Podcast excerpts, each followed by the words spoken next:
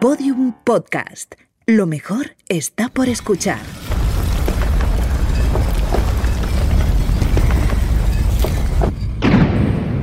Dentro de la pirámide. Con Nacho Ares. Podium Podcast.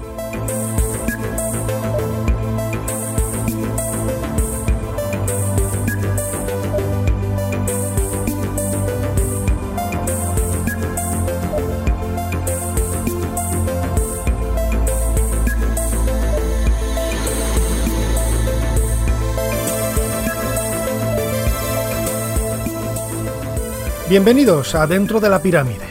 Abrimos la puerta que nos introduce en este fantástico monumento que a lo largo ya de más de un año nos ha permitido disfrutar y descubrir la magia y los misterios del antiguo Egipto aquí en Podium Podcast.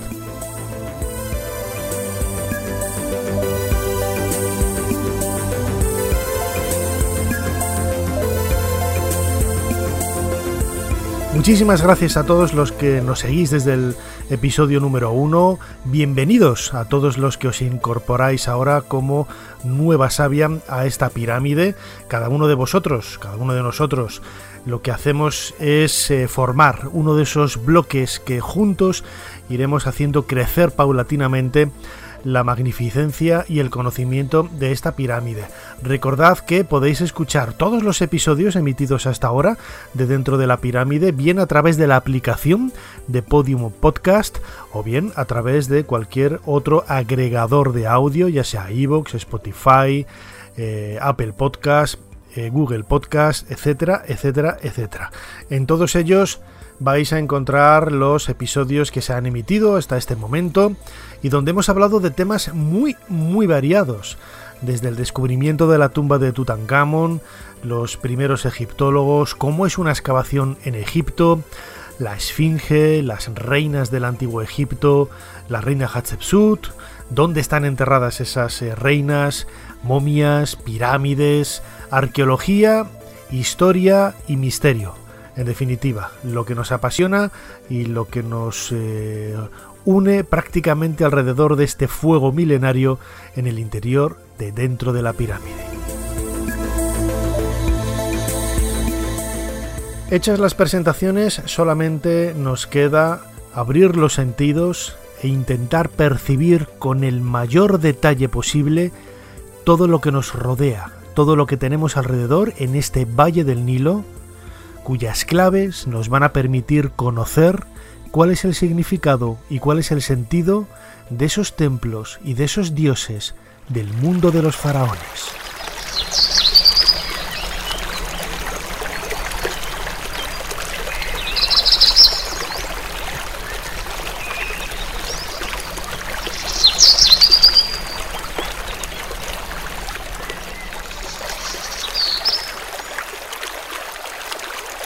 El sonido del agua, el sonido del Nilo, debía de ser la banda sonora que acompañaba en el día a día a cualquier hombre y mujer del antiguo Egipto.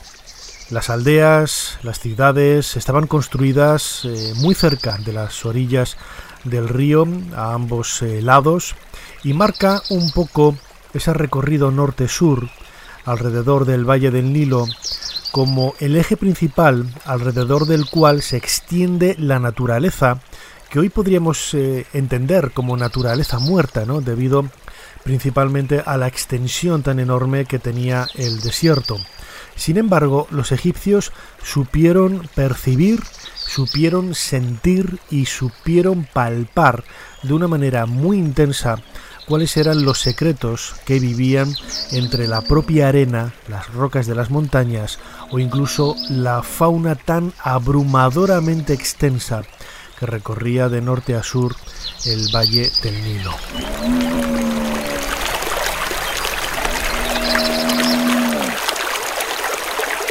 Como ya hemos comentado en otros episodios de Dentro de la Pirámide, esos animales, por ejemplo, representaban los arquetipos de las energías de la naturaleza que se manifestaban a través de ellos. El hecho de que el halcón volara por el firmamento, por el cielo, junto al disco solar, eh, hizo que los antiguos egipcios creyeran que precisamente este ave era una manifestación del, sol. Lo mismo podríamos decir de, otros eh, dioses. Eh, Anubis, con esa cabeza de chacal o de perro del desierto, era interpretado por los antiguos egipcios como el merodeador, cuidador, el guardián de las necrópolis, en realidad el animal iba a buscar carroña o carne de los cadáveres para alimentarse.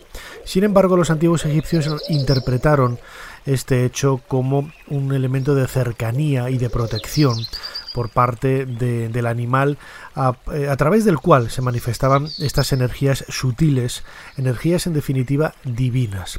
Con ello vemos que la naturaleza estaba muy presente en todo aquello relacionado con las preguntas que en el día a día los antiguos egipcios manifestaban pues seguramente para intentar buscar una razón lógica o por lo menos una razón eh, que en su entender eh, satisficiera las preguntas que realizaban sobre las dudas, las inquietudes y los anhelos que surgían en el día a día. Más allá del Valle del Nilo, el formidable desierto se extendía a lo largo de miles de kilómetros. En la desembocadura del río se encontraba el mar Mediterráneo y en su parte sur había peligrosas cataratas. La situación del río aislaba al país de sus enemigos, Egipto era demasiado difícil de invadir, así que pocos lo intentaron. A veces pasaban siglos sin que se produjese ninguna amenaza seria del mundo exterior. El resultado, aunque no exactamente un jardín del Edén, era al menos un glorioso oasis protegido de sus enemigos. La generosidad de la naturaleza hacía a Egipto autosuficiente. La sociedad egipcia se volvió muy conservadora, poseía una enorme confianza en sí misma y en su forma de vida. El país se cobijaba en la tradición y huía de la innovación, porque su sistema funcionaba. El río les nutría y su faraón estaba emparentado con Dios. Nada procedente del mundo exterior podía compararse a lo que ellos tenían, y así el status quo se mantuvo durante siglos.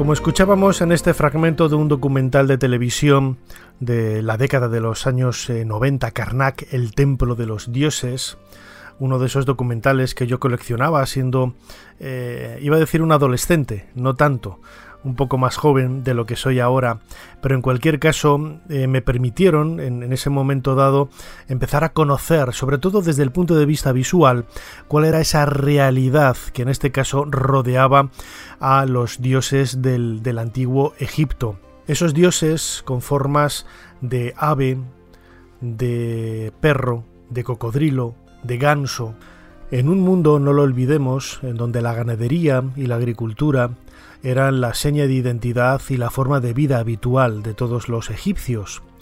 Por ello, quizás la presencia de algunas divinidades, como la diosa Hathor, la diosa con cabeza de, vaca, que realmente no es más que un reflejo de, esa cotidianidad en donde el sustento vital, el sustento por medio de la carne, de la leche, la imagen que eh, reflejaba el, el animal por medio del cuidado de, los, eh, de los terneros, y sobre todo esa idea trascendental que ellos interpretaron a partir de la cual eh, comprendieron que si realmente los seres humanos eran protegidos por medio de una, de una vaca, era fácil ¿no? crear lazos eh, para intentar construir ideas, arquetipos teológicos mucho más extensos, mucho más elaborados, mucho más complejos, como hacer, por ejemplo, que la diosa Ator se convirtiera en, vaca celeste, en esa señora de la montaña que también servía como receptora y eh, mujer que daba la bienvenida al difunto una vez que eh, se adentraba por las oscuras horas de la noche para comenzar ese viaje durante toda la eternidad por el inframundo, el mundo funerario.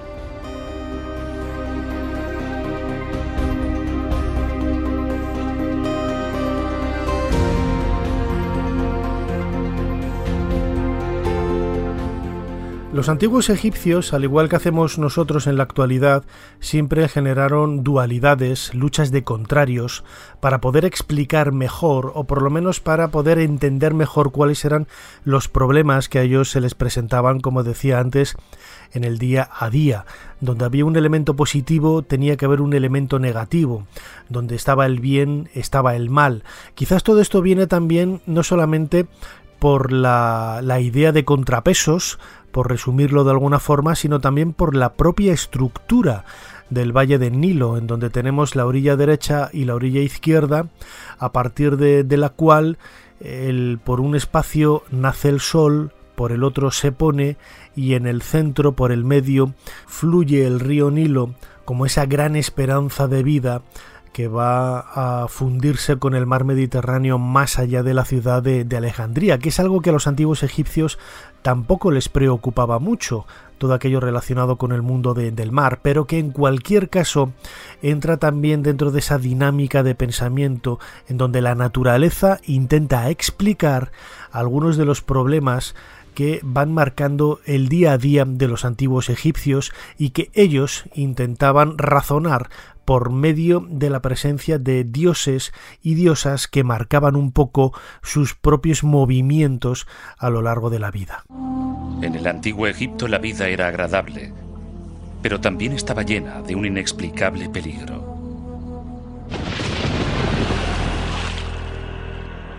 Para entender su universo, los egipcios hicieron una cosa notable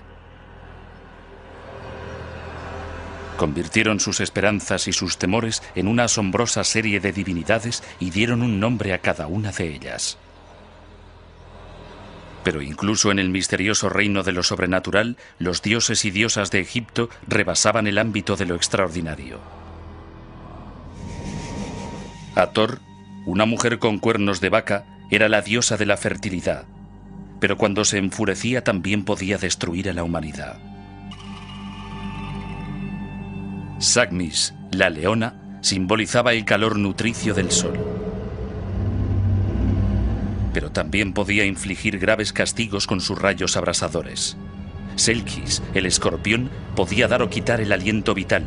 Su aguijón tenía poder tanto sobre la vida como sobre la muerte. La dualidad de los dioses era producto de la experiencia adquirida a lo largo de miles de años. El universo tenía una cara buena y una cara mala requería una vigilancia y un control constantes. Para mantener el necesario equilibrio, los egipcios buscaron la ayuda de los dioses. Los dioses nacieron al comienzo de los tiempos.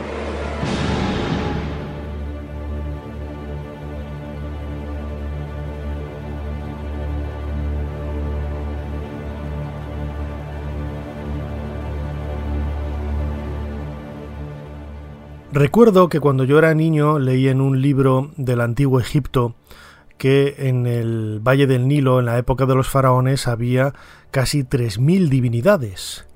Es cierto, no son 3.000 dioses, tal y como lo entendemos, pero sí que podemos contabilizar 3.000 grandes personajes cuando leemos, eh, por ejemplo, los textos funerarios del Reino Nuevo o nos adentramos a conocer la infinidad de manifestaciones que hay de una sola divinidad porque a lo largo del tiempo, como por ejemplo escuchábamos ahora en este eh, último corte de un documental de televisión también de la década de, los años 90 titulado Dioses y demonios del antiguo Egipto, cuando se hablaba de Sakmis, la diosa Sehmet, es otra de las versiones eh, con la que se, puede denominar, denominar a, esta, a esta divinidad felina, bueno, pues eh, sabemos que Sehmet podía presentarse como la diosa Ator, como la diosa Bastet, como la diosa Maesa, infinidad de representaciones de un mismo arquetipo, de una misma idea, pero que tenía según dependiendo un poco del emplazamiento, del lugar, de la región en donde, en donde se desarrollaba, pues tenía un significado, un nombre, un aspecto u otro. En el antiguo Egipto quizás conocemos los grandes dioses estatales, ¿no? Tenemos a Osiris como el dios del mundo funerario, a Anubis como el dios de, la muerte también, tenemos al dios Amón, el oculto, que es el, significado que tiene este, este, nombre, la diosa Isis, la esposa de, Osiris, o las otras tres hermanas, ¿no? que son eh, Neith, Selkis y Neftis, y luego, por supuestísimo, los dioses solares, entre los que destaca especialmente el dios Ra o el dios Re, que es eh, lo mismo una forma distinta de llamar al mismo dios, o incluso la versión que durante el reinado de Akenatón, el faraón hereje Amenofis IV, el disco solar de Atón también tuvo mucho predicamento. Pero en cualquier caso, eh, la ciudad de Heliópolis, por ejemplo, la On de la Biblia, la ciudad del Sol, en donde surge la cosmogonía de Heliópolis como tal, de la que, bueno, en la que se nos describe, mejor dicho, cómo fue el comienzo de los tiempos, con una, con una colina primigenia en la que, dependiendo un poco de las versiones, la primera divinidad fue Atum, luego en otras versiones la primera divinidad era el disco solar de, de Ra que surgía de esa, de esa colina. Bueno, como digo, en cualquier caso, son referencias, son cosmogonías, son formas de explicar el inicio de la vida sobre, sobre la Tierra y en definitiva no tanto en nuestro planeta, sino en el conjunto del universo, que respondían a preguntas que se hacían los propios egipcios y que ha llegado de forma casi trascendental hasta nuestros días, ¿no? Eh, ¿Quiénes somos? ¿De dónde venimos? ¿Y a dónde vamos? Esas mismas preguntas que nos hacemos ahora nos las eh, seguimos haciendo desde hace miles de años y los egipcios como digo fueron no voy a decir que pioneros en esa filosofía o en esas inquietudes pero sí sí utilizaron la naturaleza y las eh, evidencias o las respuestas que podían encontrar en, en, ella para poder explicar algunas de estas eh, cuestiones en, en relación, por ejemplo, al origen del mundo y al origen del cosmos. Según la mitología egipcia, en el inicio no había ni cielo ni tierra, ni día ni noche, ni vida ni muerte, solo la oscuridad y el agua primigenias. Después, en un episodio que reflejaba la inundación anual del Nilo, las aguas se retiraron y apareció un poco de tierra que formó el montículo de la creación.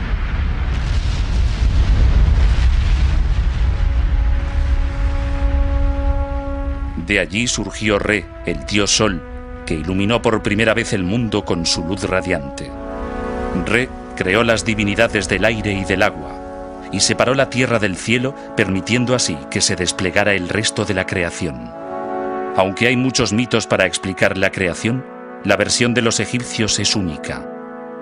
Para ellos, la creación no había sido un hecho aislado, sino un proceso cíclico de renovación que se repetía diariamente con la salida del sol. El mito de la creación se materializaba en todos los templos del antiguo Egipto. A diferencia de los modernos centros de culto, el funcionamiento de los templos egipcios era muy parecido al de una máquina destinada a mantener el universo en movimiento y evitar el caos. Su nombre literal era la mansión del dios, y todos estaban concebidos para reflejar el cosmos en el momento de la creación. Dos grandes torres llamadas pilonos flanqueaban la entrada, Pensados para representar el horizonte, los pilonos estaban alineados de tal forma que el sol se levantaba entre ellos. Para alejar al mal, los pilonos estaban decorados con diversas imágenes del faraón dominando a sus enemigos. En el interior del templo, bañado por los rayos vivificadores del sol, se abría el patio. Era el límite último para la gente común. Desde allí, una rampa conducía a un vestíbulo tenuemente iluminado y lleno de columnas con capiteles en forma de papiro y de loto que evocaban las marismas situadas a orillas del recién surgido montículo de la creación. Sus capullos y flores simbolizaban la fertilidad de la creación a punto de desplegarse. Más allá estaba el santuario, donde la estatua del dios era el centro de un ritual sagrado.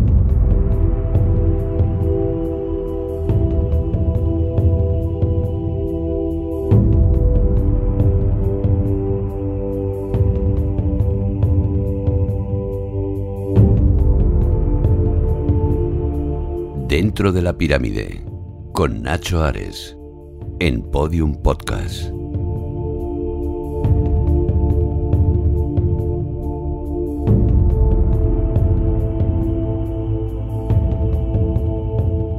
¿Cómo interactuaban los antiguos egipcios con esta naturaleza, con estos dioses y con esa idea de cosmogonía de creación del mundo?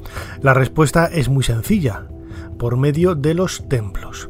Los templos no solamente eran el lugar en donde vivía el dios, sino un espacio físico en el que se recreaba el momento de la creación, de ahí esos elementos naturales que van decorando siempre columnas, el friso de los muros, las representaciones multicolores que se han perdido pero que originalmente estaban ahí y que cubrían todas las paredes de, las, eh, de, los, muros de estos eh, templos.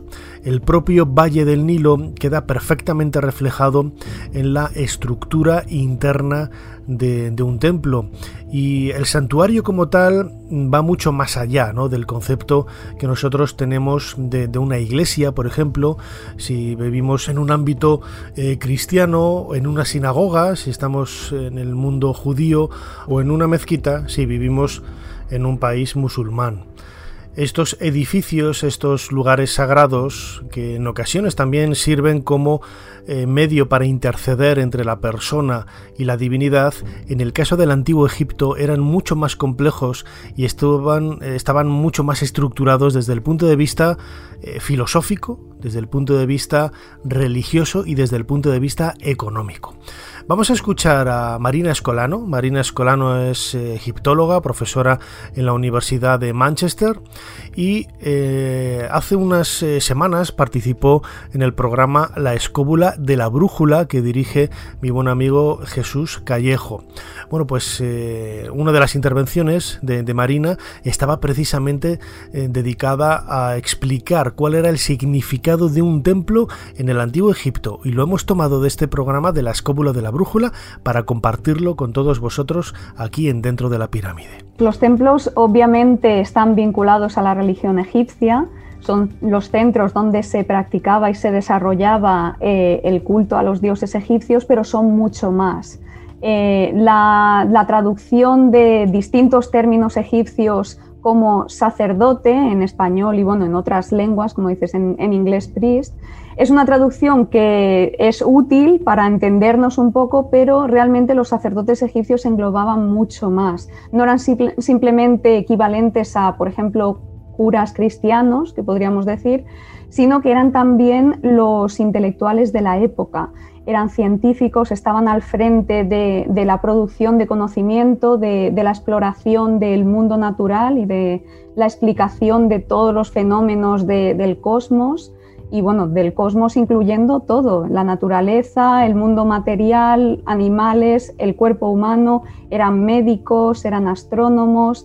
En definitiva, englobaban todas estas disciplinas del conocimiento y los templos era el lugar donde se, recogía todo este conocimiento, se copiaba y se conservaba. Pero es que además los templos eran estructuras eh, o instituciones económicas y administrativas. También se encargaban de eh, gestionar el territorio egipcio, de recolectar impuestos, eh, de almacenar recursos económicos. Así que estos sacerdotes también, el personal del templo, eran administradores también, eran funcionarios. O sea que estamos hablando de estructuras muchísimo más complejas eh, de, si las comparamos con iglesias actuales.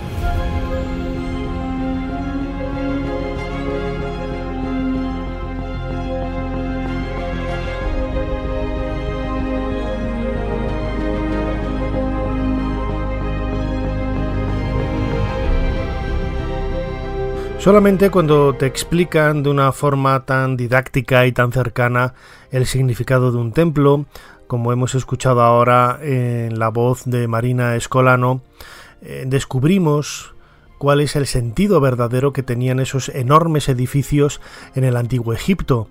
La profusión de, columnas, por ejemplo, en la llamada sala hipóstila, que era una sala eh, repleta de, columnas hasta el techo, como sucede en el templo de Karnak, con una altura realmente increíble, con esos capiteles vegetales, lo que hace es reconstruir, reconstruir el momento de la creación, el momento del surgimiento de esas aguas del caos, del Nun, según la cosmogonía de, Heliópolis, la aparición de la colina primigenia a partir de la cual surgía la vida. Y vemos una vez más el, lazo tan directo que hay entre los antiguos egipcios y la naturaleza, algo que se ha perdido totalmente en otras religiones, eh, como por ejemplo las que mencionaba antes, ¿no? El cristianismo, el judaísmo o, el islam eh, están muy alejadas de, esa idea de, la naturaleza que es tan patente y, tan importante en muchas religiones del mundo antiguo. Eh, quizás hoy no llegamos a comprender, ¿no? Por qué, por qué se da esta razón, pero tenemos que explicarlo también pensando un poco en lo que decíamos antes. Las religiones en el mundo antiguo estaban, como sucede por ejemplo en Egipto, muy ligadas a la vida cotidiana de la agricultura y la ganadería de los egipcios en este caso. Y de ahí la importancia y el hecho de que muchas de esas eh, inquietudes o de esos anhelos que ellos manifestaban por medio de, textos funerarios, por medio de, de, peticiones hacia la divinidad, estén enmarcadas en ese contexto de la agricultura y de la, y de la ganadería. Vamos a escuchar a Emily Titter. Emily Titter es una egiptóloga estadounidense. Es un fragmento que he sacado de un documental titulado Karnak, el templo de los dioses, en donde en pocos segundos nos va a describir eh, de una manera muy directa cuál es eh, cada una de esas partes que forman un templo desde el punto de vista arquitectónico y que están relacionadas con ese momento de la creación que mencionábamos ahora. Se puede ver cómo los templos egipcios están estrechamente vinculados a la idea egipcia del cosmos y también cómo los egipcios observaron su geografía y su entorno. En primer lugar, el pilono es como en el horizonte. El sol se pondría y saldría por encima del pilono. Y otra característica de estos grandes templos es la sala hipóstila. Es básicamente una sala llena de columnas y si las observas estas columnas son plantas gigantes, son papiros gigantes y lotos gigantes. Está claro cuando observas su extremo superior que tiene la forma de la flor, pero también la base de la columna tiene el aspecto maravilloso de una vegetación frondosa. Así, muchas características de su entorno, el sol, la luna, las estrellas, están incorporadas a su arquitectura.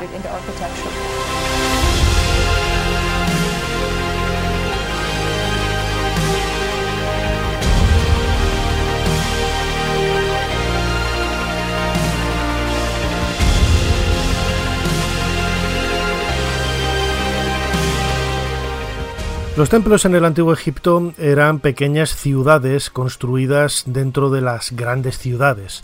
El caso del templo de Karnak, por ejemplo, era una pequeña gran ciudad dentro del complejo de, Tebas. Tenía sus propios embarcaderos, tenía sus propias eh, zonas de cultivo, tenía sus propias zonas residenciales en donde vivían no solamente los sacerdotes, sino también todos aquellos eh, trabajadores que realizaban su labor para, para, el templo.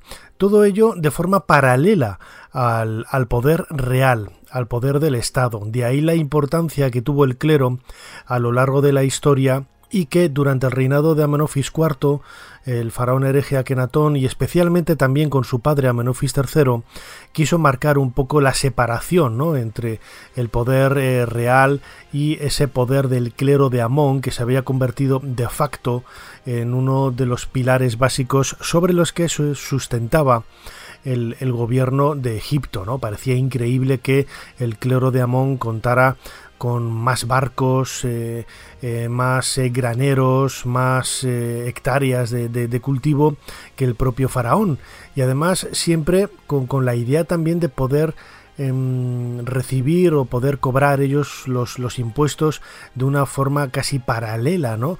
Lo que hacía que entre esto y las enormes cantidades de dinero que recibían por medio de, donaciones o del propio faraón también que daba eh, dinero al, clero de Amón a los sacerdotes eh, gracias a las victorias en las batallas en tierras extranjeras, todo ello, todo ello hizo que, por ejemplo, el templo de Amón en Karnak se convirtiera en uno de los lugares más poderosos del mundo antiguo y también, por supuesto, del, de Egipto. Vamos a escuchar un pequeño fragmento de un documental de Discovery Max desmontando el templo de Karnak, en donde se nos habla precisamente de la importancia de este templo, de este santuario, como un lugar de administración en el mundo de los faraones. Karnak se encuentra en el corazón del imperio egipcio, a unos 480 kilómetros al sur de las grandes pirámides. Esta vasta colección de edificios religiosos también era la sede del poder de los faraones de Egipto, como hoy lo son el Vaticano o la Casa Blanca. Pero ¿qué sucedía realmente detrás de estas paredes? En la actualidad, a medida que los ingenieros trabajan reconstruyendo las ruinas de Karnak pieza por pieza, este extraordinario yacimiento comienza a revelar sus secretos ocultos. Una tarea monumental. Hay bloques enormes por todas partes, de diferentes tipos y de diferentes periodos. Es como un gran rompecabezas. Las partes restauradas de este complejo revelan la magnificencia que esperaba a sus visitantes hace más de 3.000 años.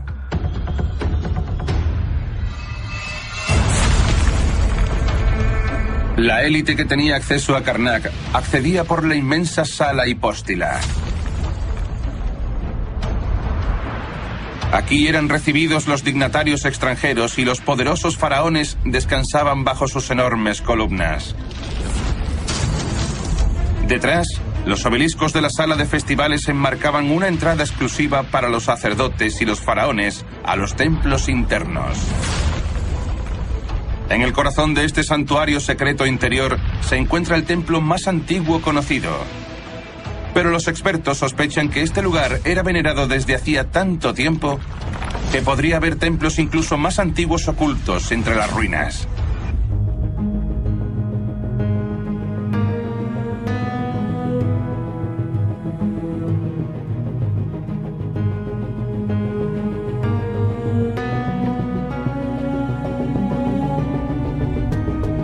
¿Cómo interactuaban los egipcios con los grandes templos? Lógicamente, si eh, observamos la vida en una aldea pequeña, eh, donde no existe un santuario tan enorme como el del templo de Karnak, que en realidad no es solo un templo, sino un conjunto de templos dentro de un perímetro, de un muro eh, de sacralidad, en donde vamos a encontrar el templo de Mut, el templo de Montu, el templo de Ptah, el templo de Osiris, el templo de Honsu, el templo de Amón, por supuestísimo, pero todos ellos dentro de ese mismo recinto. En las aldeas más pequeñas, en donde los habitantes no eran muy numerosos, no había muchas familias, el santuario era relativamente pequeño y en él se bueno, se desarrollaba la vida parecida, parecida a lo que encontrábamos en el templo de Karnak, pero no de una forma tan exagerada. Había una serie de fiestas a lo largo del año, como estaba la Bella Fiesta del Valle o la Fiesta de Opet, que vamos a ver eh, a continuación, que permitían a los eh, ciudadanos, a los hombres y mujeres del antiguo Egipto, a disfrutar de la presencia del dios. Aunque estos templos fueran enormes, la escultura que se eh, guardaba en el santuario, que se guardaba en el Santa Santorum, en la zona más sagrada de este templo era pequeña, era de, apenas 30 eh, o 40 centímetros, y que en fiestas señaladas salía a recorrer las calles de la ciudad acompañada de eh, los fieles que tenían la oportunidad de poder ver cara a cara a esa divinidad, pues de una forma muy similar a como nosotros, por ejemplo, aquí en España eh, hacemos con las procesiones de Semana Santa u otras procesiones también vinculadas al calendario agrícola, en donde se saca la figura de la Virgen, la figura de un santo, la figura del Sagrado Corazón, etcétera, etcétera, etcétera. La fiesta de Opet eh, con la que se inauguraba el año era una de las más importantes del antiguo Egipto. El dios eh, Amón salía de, su templo, de Karnak, recorría eh, los casi tres kilómetros con esa avenida de Esfinges que lo unía al templo de, Luxor, en donde también hay muchos relieves grabados contándonos eh, la historia de estas procesiones y de los, eh, de los momentos que se desarrollaban en esta festividad.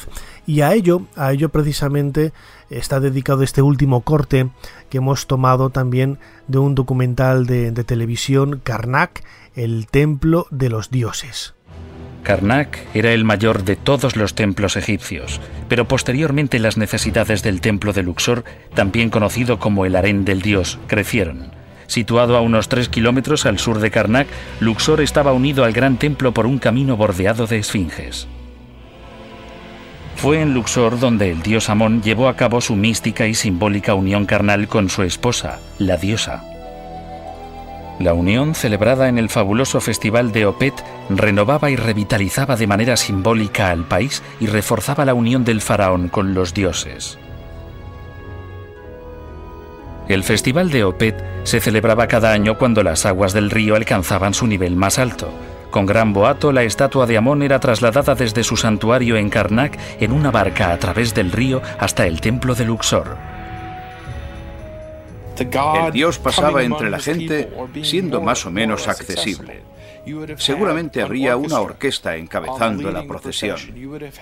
Habría soldados y bailarines desfilando lentamente y de forma majestuosa desde Karnak a Luxor. Así que duraría seguramente unas cuantas horas, durante las cuales la gente podría ver al Dios. Al menos verían el relicario que contenía al Dios. Verían a los sacerdotes y sus acólitos y todo eso resultaría muy excitante. Allí, en las profundidades del templo de Luxor, el dios era adorado, colmado de ofrendas y sacrificios y guiado luego a través del ritual del proceso de rejuvenecimiento. Tras más de una semana de celebraciones y ceremonias, la estatua era devuelta con gran boato a Karnak.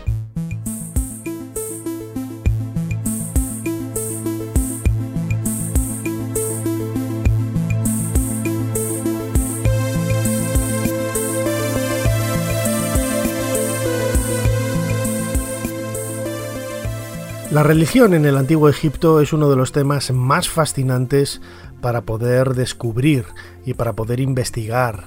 Eh, antes lo anunciábamos un poco, ¿no? Hay que separar entre esa religión de Estado que quizás ha llegado con mayor peso hasta nosotros, en donde vemos, por ejemplo, los grandes dioses como Amón, Osiris, que participan un poco de esa vida del, del soberano, pero luego no hay que olvidarse de la cotidianidad que proyectaban los pequeños templos minúsculos en ocasiones de las aldeas o de los pueblecitos en donde un pequeño grupo de, familias eh, vivía alrededor de ese santuario y que nada tenía que ver con las grandes ceremonias, tenía sus particulares procesiones, sus particulares festividades, pero nada que ver con ese boato que rodeaba al templo de Amón en, en Karnak. Sí que es cierto, por ejemplo, que durante la bella fiesta del Valle, una fiesta que se celebraba en junio y gracias a la cual la diosa eh, Mut se encontraba con el dios Amón,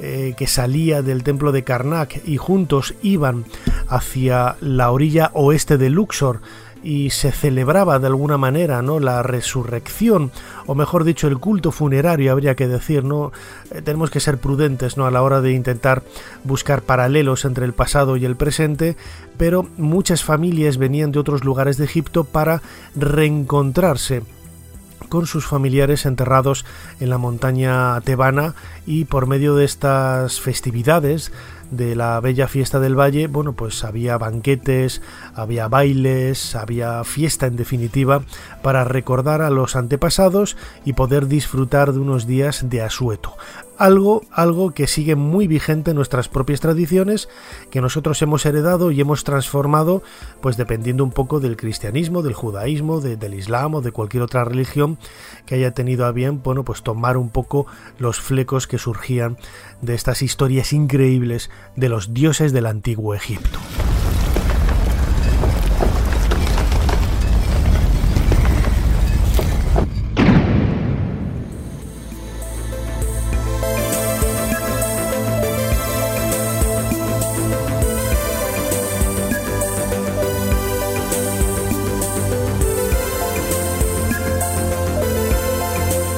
Hasta aquí este nuevo episodio del podcast Dentro de la Pirámide, aquí en Podium Podcast. Recordad que tenemos un canal hermano en YouTube dentro de la pirámide en donde vais a encontrar eh, contenidos complementarios por medio de imágenes. Eh, en esos vídeos solamente hablo yo, no hay entrevistas, no hay fragmentos de documentales o de o de otros eh, autores como hemos escuchado en estos minutos, pero desde el punto de vista visual complementan lo que aquí ofrecemos por medio de mi modesta voz. Como siempre, eh, os recomiendo que interactuéis a través de la aplicación de Podium Podcast para suscribiros al canal de Podium Podcast. Estos eh, audios lo podéis hacer también a través de otras plataformas con otros agregadores de, de audio y nos seguimos escuchando aquí, dentro de muy poco, dentro de la pirámide. Hasta pronto.